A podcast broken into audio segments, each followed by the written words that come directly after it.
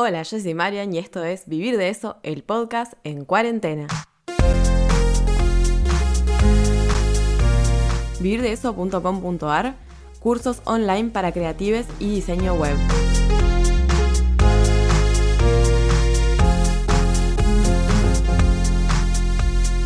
Hola, ¿cómo están? Tanto tiempo. Una semana entera que parece más o menos una eternidad cuando estamos en cuarentena, pero bueno, en realidad, medio como que se pasa rápido, medio como que se pasa lento.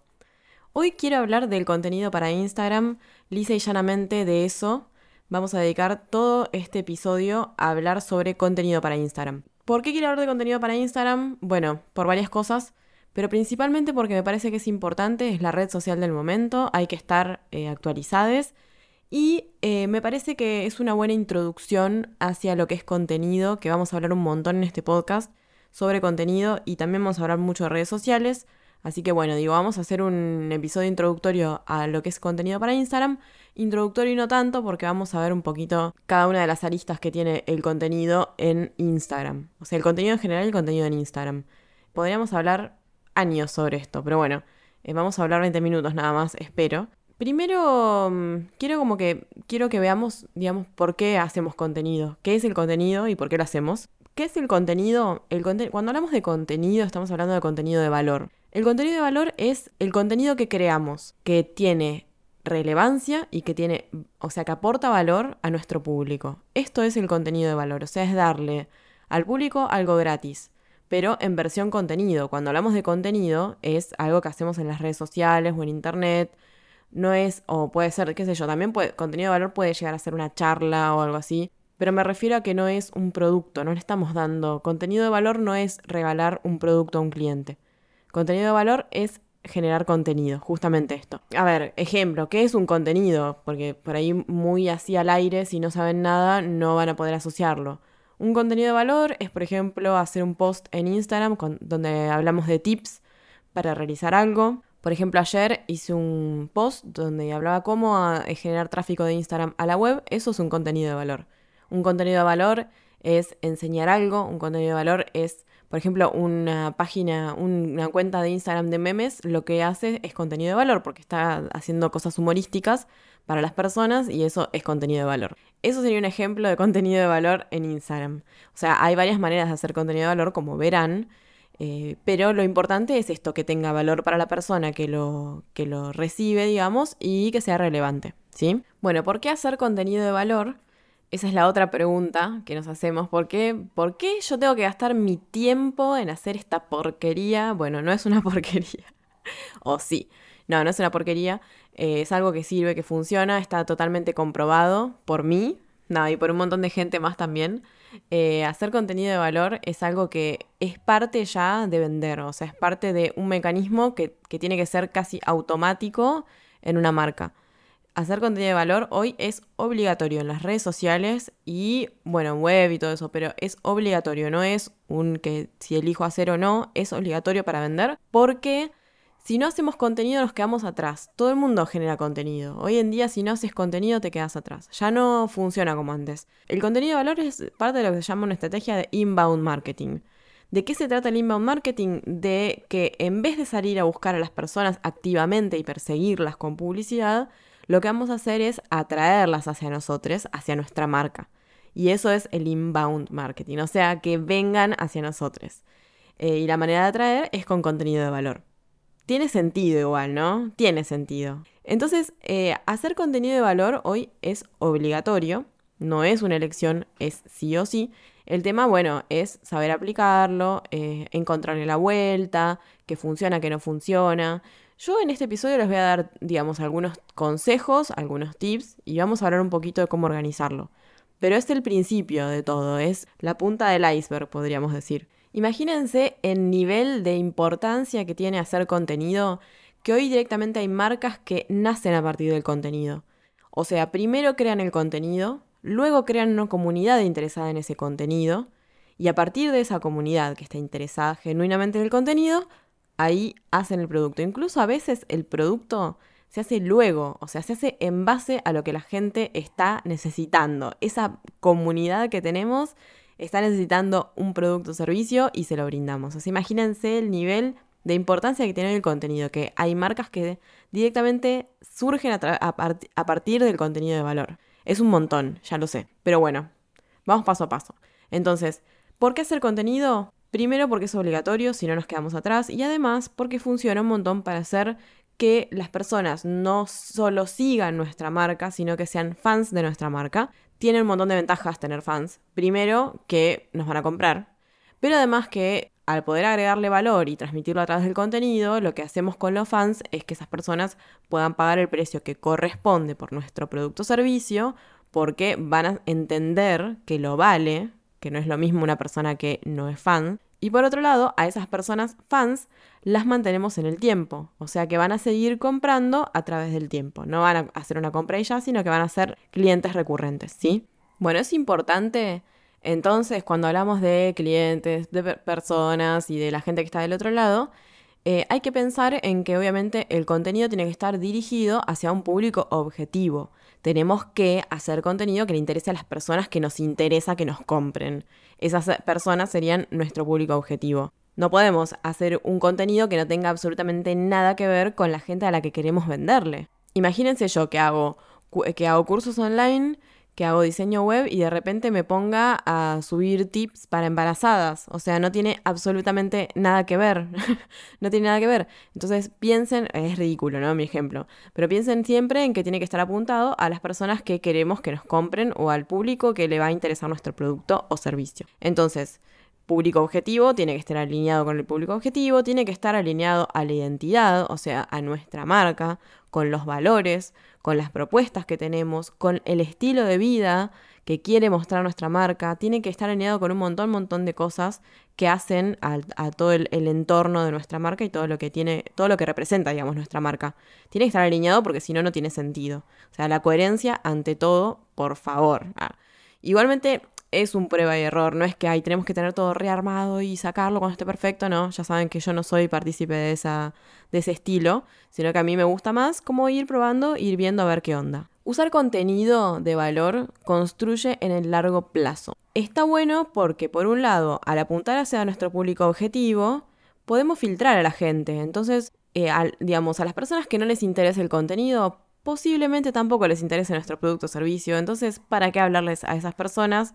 Que al final no nos va a servir para nada. No, concentrémonos en las personas que nos interesan. Y usar contenido de valor hace que podamos filtrar a esas personas y que lleguemos a gente que realmente le va a interesar lo que nosotros eh, estamos ofreciendo. Por eso está bueno porque lo que hacemos con el contenido de valor es construir una marca sólida. ¿Qué es una marca sólida? Es una marca que va a eh, servir, digamos, va a funcionar bien en el largo plazo. Construir una marca que funcione bien en el largo plazo, obviamente que lleva más tiempo, lleva más trabajo y también tenemos que esperar más a que aparezca la plata, básicamente. Pero lo importante es que cuando venga la plata va a ser mejor y la gente, digo, ante una crisis, una recesión o lo que sea, es más fácil si tenemos una marca que tenga una base más sólida. Y una de las maneras de construir una base más sólida es generando contenido es una de las patas, digamos. Entonces está bueno eh, para construir una marca que sirva en el largo plazo, que la gente quiera seguir comprando a pesar de por ahí tener algunos problemas económicos o que aparezca competencia o cosas que nos pueden pasar, que no estamos, nadie está exento de eso. Lo bueno es que las personas siempre van a elegir a la marca de confianza, a la marca que, quieren y a la marca de la que son fans. Entonces está bueno, por eso trabajar también con el contenido. Algunos consejos para generar contenido de valor. Bueno, primero, una de las cosas que, digamos, que se, que se intenta, aunque en general no siempre es así, no es una regla, es un consejo nada más, pero como para que tengan una idea de la importancia, es dedicarle la misma cantidad de tiempo que le dedicamos al valor que es pago, o sea, al contenido pago, ya sea producto, servicio o lo que sea, la misma cantidad de tiempo dedicarle al contenido de valor, ¿sí? O sea, no decir, bueno, no sé, dedico 5, 6 horas o 8 horas de mi día a hacer producto o servicio, una hora de mi día a hacer contenido de valor, es poco, está bueno tener en cuenta que si queremos que funcione bien la marca, podemos eh, dedicar hasta la mitad del tiempo en el contenido gratuito y esto nos va a hacer crecer. Y créanme que funciona así, no es chamullo, no estoy mintiendo, es realmente, está, está realmente comprobado. Por eso eh, es lindo aparte hacer contenido de valor. a la gente le gusta, lo agradece y está bueno eso. Y eso me lleva a otro de los tips, va a otro de los consejos. En neuromarketing, neuromarketing es una rama del marketing que se encarga como de mm, analizar un poco cómo funciona el cerebro y qué relación hay entre la mente y el marketing. Y eh, una de las cosas que dice el neuromarketing es que cuando las personas reciben contenido de valor, en cierta forma sienten que te deben algo. Y eso, más allá de que no es, la idea no es hacer sentir culpable a nadie, ni, bueno, ya sabemos, no queremos hacer sentir mal a nadie, obviamente, pero la sensación de deuda termina siendo que la persona en el momento de comprar por ahí recurra a nosotros y eso está bueno. Es como que a veces nos pasa seguramente les ha pasado alguna vez que les han dado tanto contenido que sienten que de alguna forma lo tienen que devolver y en el momento de realizar una compra dicen, no, le voy a comprar a esta persona o a esta marca porque me dio un montón ya. Entonces es mi manera de retribuir. Y eso me parece que funciona bastante bien. Las personas quieren comprar, pero no quieren que le vendamos. Entonces, hay que tratar de no vender tanto en Instagram, sino más que nada generar contenido y que la venta sea una cosa muy sutil. Hay que tratar de publicar más que nada contenido, o sea, en porcentaje me refiero a que sea mucho más lo que publicamos de contenido que lo que publicamos de venta. Tampoco vayamos, o sea, no nos vamos a ir al, al otro extremo en el que no vendemos nunca y que la gente entre en nuestro Instagram y no sabe que vendemos porque eso está mal también. Tiene que estar claro que vendemos, tenemos que hacer publicidad de venta, pero tiene que ser eh, mucho más sutil de lo que mm, por ahí se suele trabajar o por lo menos en los últimos años. O sea, hay que intentar vender poco. Por ejemplo, en mi Instagram yo siempre intento hacer eh, cada tres publicaciones de contenido de valor, una de venta. Y eso sería por ahí un buen porcentaje, un 25% venta, 75% valor. Creo que, que está bastante bien, digamos. Que la gente no se olvide que estás vendiendo cosas, eso es importante, pero que mayormente lo que estemos entregando sea valor. Y otro consejo que les quiero dar que es tener en cuenta que generar contenido no es algo que hacemos de onda, no es algo que hacemos gratis, a ver, no estamos regalando cosas porque se nos cantó, no es que estamos trabajando gratis, no es eso, no es eso, no hay que verlo de esa manera.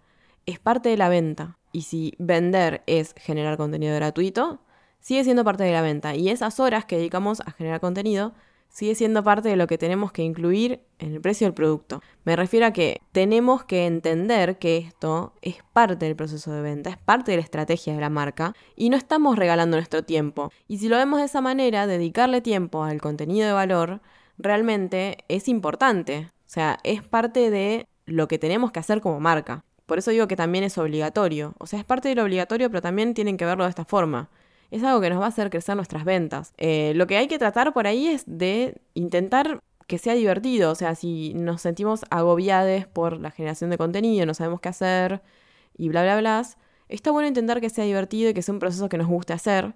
Entonces, eh, si no nos motiva el tema de que en algún momento ganemos bastante dinero con esto, al menos que nos motive que sea un momento de juego, que sea un momento divertido y que y encontrar ese contenido que a nosotros nos guste hacer. Crear contenido puede ser súper enriquecedor para nosotros también, porque también podemos aprender generando contenido y podemos crecer como marca y podemos aprender lo que quiere la gente. Hay personas que les gusta interactuar un montón con la marca y pedir, y pedir lo que quieren y por ahí tal vez encontremos productos o servicios que podemos eh, crear a partir de ese contenido. Entonces, no solo nos, nos sirve para vender, también nos nutre como marca, como persona también. O sea, nos hace crecer y nos hace aprender cosas. Y bueno, ¿por qué no tomarlo como algo divertido y como algo, un momento un poco más, eh, como más relajarnos, digamos, en eso y dejar soltar un poco la creatividad? Y ahora hablando específicamente de generar contenido para Instagram, digamos, primero tenemos que tener en cuenta que Instagram tiene limitaciones y que tenemos que generar contenido en base a esas limitaciones. No es como tener un sitio web donde podemos generar el contenido que tengamos o en diferentes plataformas en general siempre nos tenemos que adecuar a el formato de esa plataforma. Ejemplo, en YouTube no podemos subir fotos porque es, o sea, es para subir videos, básicamente. A eso me refiero con Instagram.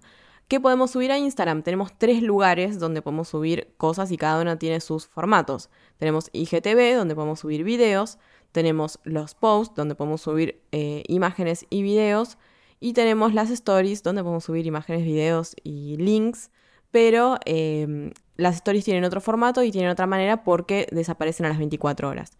Entonces, en base a cada formato tenemos que tener en cuenta qué contenido subir a cada uno. No tiene que ser el mismo el contenido que subimos a las stories y a los posts. No digo, nunca en su vida suban el mismo contenido, no es una regla estricta, nada es estricto en esto, las cosas cambian.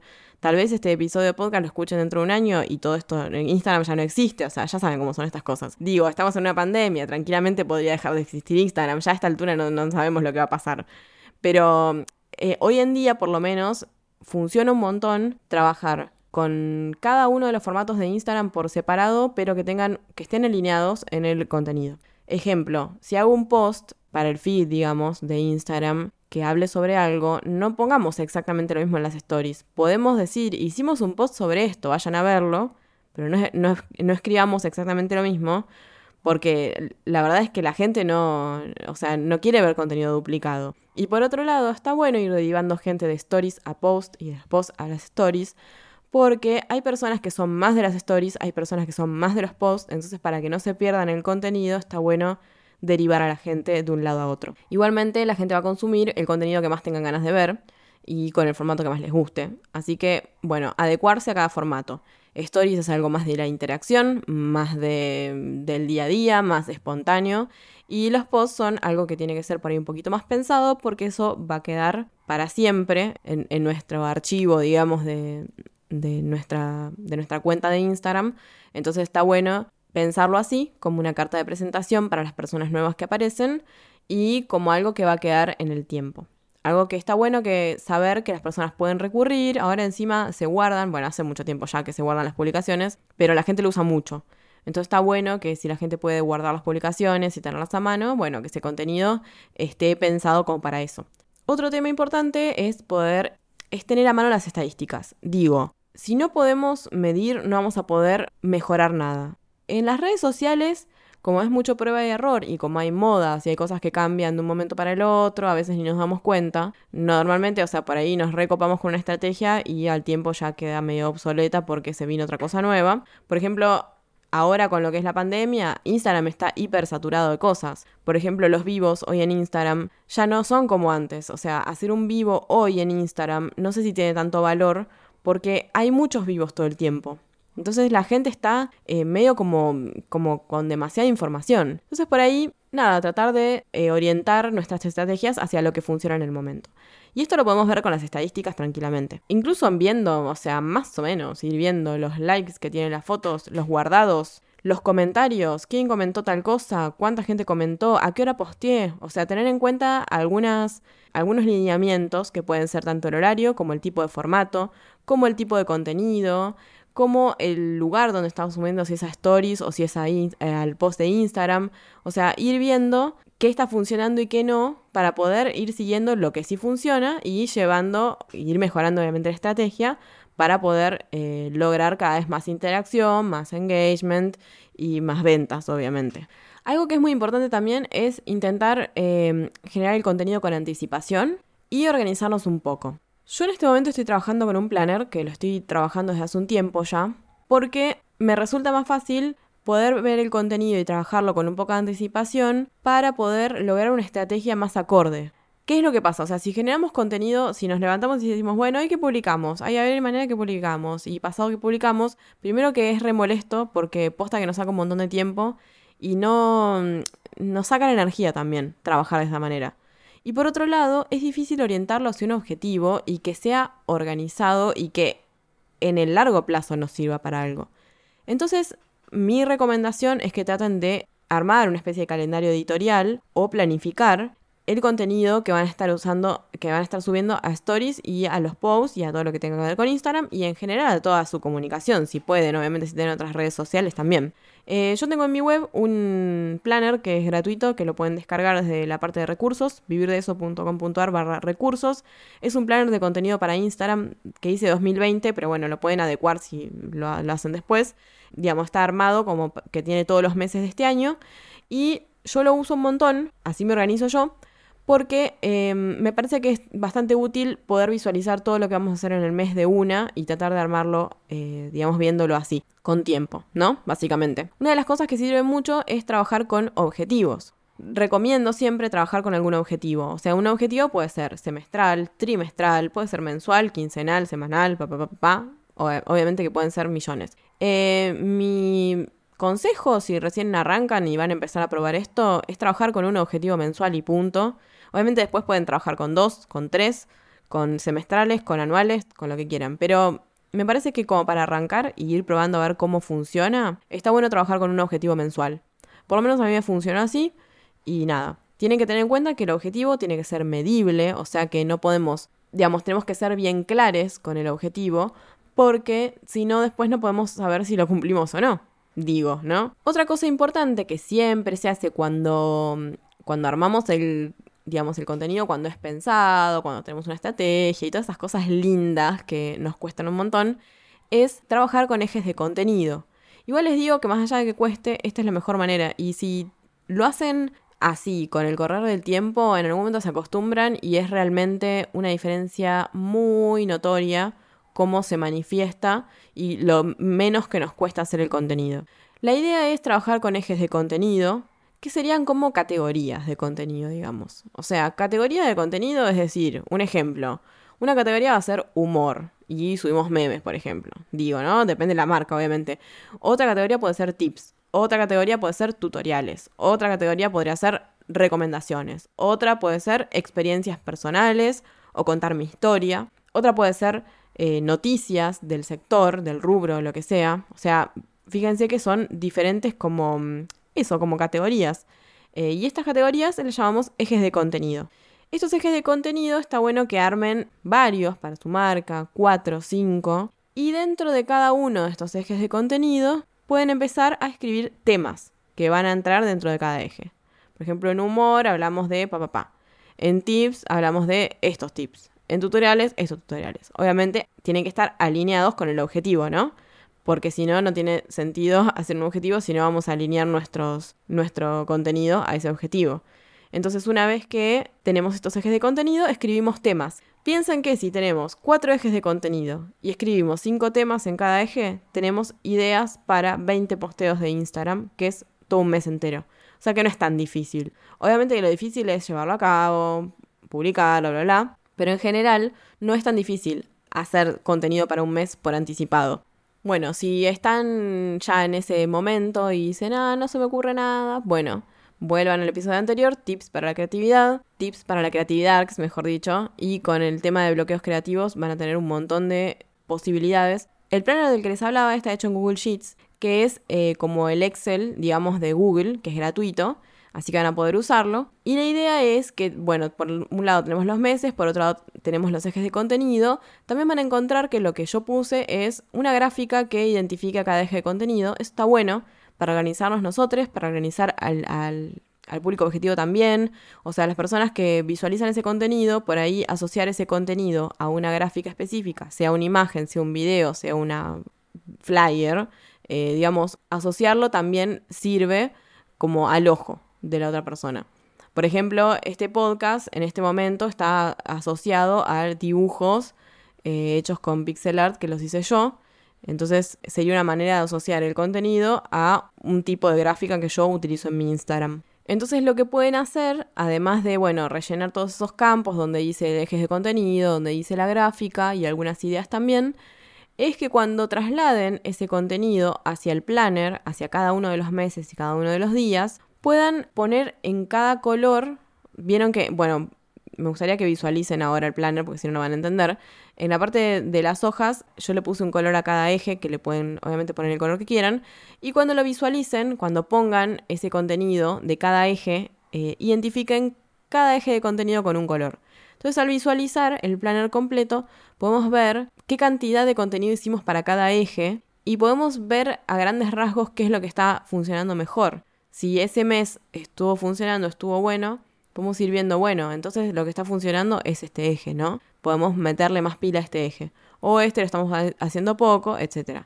A mí me sirve mucho visualizar así como a grandes rasgos con colores en, Excel, así que nada, un tip. Y el último tip, y ya me dejo de hablar, es em, que por ahí también trabajen pautando publicidad con Facebook Ads, o sea, Facebook e Instagram Ads en realidad, pero pauta publicidad de contenido de valor. porque si únicamente pautamos publicidad de ventas, eh, no es lo mismo, digamos, como público, que nos aparezca una publicidad de algo que nos están vendiendo a que nos aparezca una publicidad de un contenido gratuito y que nos aporte valor. Es otra manera de entrar y me parece que está buenísima. Así que no tengan miedo de pautar eh, publicidad de contenido de valor porque saben que esto es un retorno en el mediano y largo plazo, así que vale la pena invertirlo ahora. Bueno, y ya culminado por completo el tema del contenido de Instagram, que espero que se haya recontra re super servido, quiero hablar de la pregunta de la semana. En este caso me escribió Nadia y pregunta, ¿Cómo podemos comprar plugins, por ejemplo? Está hablando de WordPress claramente. ¿Cómo podemos comprar plugins, por ejemplo, para e-commerce, hosting y dominio de una manera más sencilla? ¿Alguna web nacional o forma que nos permita hacerlo, estilo que vendan en Mercado Libre, sitios web argentinos, etcétera? Yo no tengo tarjeta internacional y eso me paró siempre. Bien, consejos. Primero, de hosting y dominio. Eh, en nick.ar pueden comprar el dominio en pesos argentinos, porque es nick.ar y es argentino. Entonces los dominios.com.ar los pueden comprar en pesos y se pueden pagar por Rapipago, se pueden pagar por pago mis cuentas, así que se puede hacer transferencia por home banking y obviamente también con tarjeta de crédito. Eh, y después, el hosting que yo uso, que siempre recomiendo, que es sered.net, también trabaja con medios de pago. Es español en realidad, pero trabaja con medios de pago como Pago Fácil, Rapipago, Redlink, Santander Río y PayPal, así que si con eso no pueden pagar, o sea, ya está, me retiro. Y lo que tiene de bueno es que además de tener dominios, también tiene hosting. Y lo que tiene de bueno es que el hosting además se puede pagar por mes. Ah, no lo sabían eso. Hay un montón de hosting, miles de hosting que no permite pagar por mes. En cambio en este podemos pagar por mes. O sea, mes a mes hacemos nuestro pago y lo podemos hacer por cualquiera de estos medios de pago. Y además de eso les voy a contar que si quieren contratar este hosting me pueden mandar un mensaje y yo les puedo mandar un cupón de descuento por dos meses. Chan, chan, chan, chan. Así que bueno, si quieren ese descuento me avisan. Y después en cuestión de plugins, que yo sepa, no hay nada que no, o sea, que sea nacional de Argentina que podamos pagar con pesos. Que yo sepa no hay nada, pero hay un par de opciones. Primero, hay varias webs que permiten pagar con PayPal que, digamos, podemos eh, ingresar dinero desde Argentina a PayPal, a nuestra cuenta de PayPal, y de ahí pagar. Y por otro lado, también pueden conseguirse una tarjeta Walla, que está buenísima, porque la, no estoy haciendo publicidad, pero realmente está buena para no, no tener una tarjeta de crédito, porque es una tarjeta que funciona como tarjeta de crédito, eh, como una Mastercard internacional, pero es una tarjeta prepaga. O sea que, primero, que no tenemos que cumplir ningún requisito para tenerla, y segundo, que vamos, cargamos la plata que necesitamos, que la, o sea, la carga es por transferencia bancaria, no es nada del otro mundo. Haces una transferencia bancaria o vas al, bueno, en este momento está medio complicado ver el pago fácil, pero puedes ir también a un pago fácil o rapipago y decir quiero cargar mi tarjeta y con esa plata que cargamos en la tarjeta pagamos a cualquier sitio internacional, ya sea de plugins o Netflix, lo que quieran. Y ahora, voilà, pagame mi comisión. A cualquiera. Bueno, eh, ya terminamos. Quería comentarles antes de dejarles que seguimos con los descuentos del 50% y obviamente relacionado a este episodio les puedo recomendar el pack de todo para Instagram, que son cuatro cursos para Instagram. Uno es de contenido para Instagram, que vamos a, hablar, estar hablando de todo esto. Ese curso lo hice con Jessie y Usina Contenido, así que bueno, ya saben, es, es, un buen curso, tiene un montón de cosas. Luego está el de Potencia tu Instagram, que hablamos de buenas prácticas para Instagram, o sea, cómo hacer que nuestros seguidores vean lo que publicamos, por ejemplo. Y hay un curso que es de fotografía para Instagram, que es un curso largo y completo, donde vemos cómo crear una estrategia de marketing para Instagram y cómo llevarla a cabo con buenas imágenes, eh, un lindo feed que esté alineado y todo muy bello. Y por último, agregué hace unos días, va en realidad hoy, no voy a mentir, eh, el curso de Facebook e Instagram Ads también en ese pack. Así que, bueno, ahí ya completarían con esos cuatro cursos. Si no mejoran en Instagram, eh, es porque no tienen ganas, o sea, realmente, porque ahí tienen todo, o sea, no, no, se escapa nada, no falta nada ahí, está absolutamente todo lo que hace falta para Instagram, está en ese pack de cursos. Eh, bueno, cualquier duda, como siempre, si quieren hacer la pregunta de la semana, lo pueden encontrar en mi web, vivirdeso.com.ar, donde también pueden contactarme y hacerme la pregunta que quieran, no hay ningún problema. También me pueden mandar mails a hola.vivirdeso.com.ar y por Instagram arroba vivir de eso. Escucho sus comentarios, escucho, leo sus preguntas y bueno, nada, agradezco obviamente todos los días que están del otro lado escuchando. Así que bueno, les mando un beso grande, espero que esta cuarentena les esté siendo leve y que estén aprovechando para mejorar sus estrategias de venta, de comunicación, de marketing, de todo, o que estén rascándose un poco las bolas, por así decirlo, que me parece que eso está fantástico también. Les mando un beso grande, nos vemos la próxima.